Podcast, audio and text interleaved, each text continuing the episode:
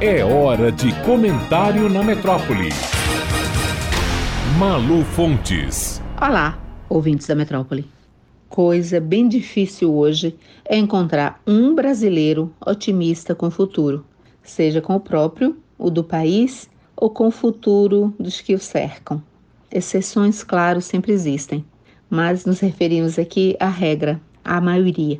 Coisa rara também é identificarmos na história, na economia, na geografia, um país do mundo que tenha vencido suas dificuldades sociais e econômicas sem fazer investimentos e sem implantar a curto e médio prazo projetos e políticas públicas que tenham revolucionado o sistema educacional, do ensino infantil à universidade.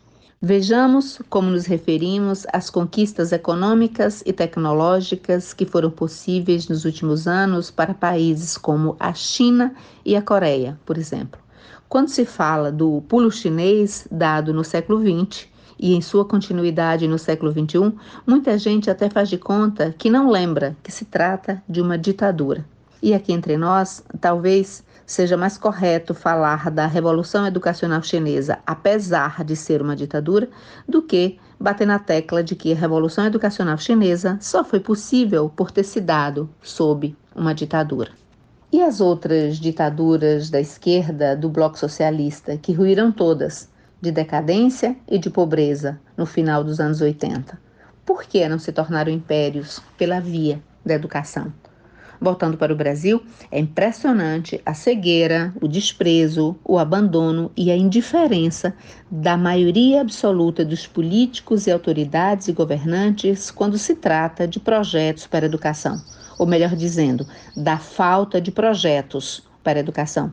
Agora, em janeiro de 2022, estamos entrando no terceiro ano da pandemia e quem disser que sabe o tamanho do buraco futuro gerado nesse período na educação brasileira está mentindo. O nosso sistema era um oceano de precariedades e nos últimos dois anos ruiu de vez. Os índices de evasão escolar no país, principalmente nas regiões mais pobres, como o Nordeste e o Norte, são estarrecedores. E esses índices pioraram em muito na pandemia. Lê-se por aí que em alguns colégios públicos, após a pandemia, na Bahia, a evasão, até aqui, em janeiro, ultrapassou os 60%. Imaginemos o buraco disso a médio e longo prazo, os efeitos sociais.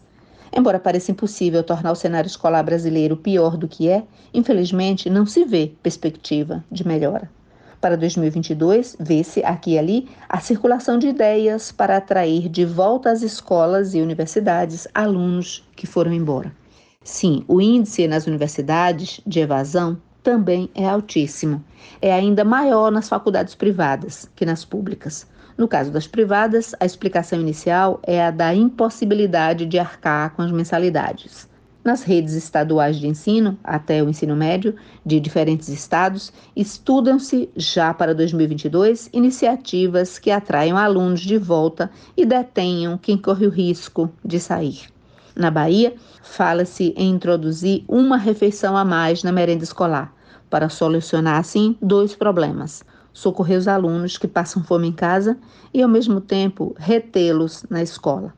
Há estados que vão contratar professores leigos para alfabetizar crianças que chegam a quarto, quinto ou até o sexto ano sem estarem alfabetizadas. Enquanto isso, com um dos piores índices educacionais do mundo, o Brasil vê o topo da sua pirâmide socioeconômica fazendo voos de concorde. De março de 2020 para cá, ou seja, no período da pandemia, o Brasil ganhou, assim, entre aspas, 10 novos bilionários. Hoje, o país tem 55 bilionários. Juntas, essas pessoas passaram dos 40 bilhões de dólares que tinham em março de 2020 para 176 bilhões de dólares. Nesse período, a cada 26 horas passava, na média, a existir um novo bilionário no mundo. Os dez homens mais ricos do mundo, mas que dobraram suas fortunas individuais nos últimos dois anos. A pequena elite mundial, formada por 2.755 bilionários, ganhou mais nesses últimos dois anos do que havia ganhado nos últimos 14. E assim caminha a humanidade. Para onde? Vá saber. Malu Fontes, jornalista para a Rádio Metrópole.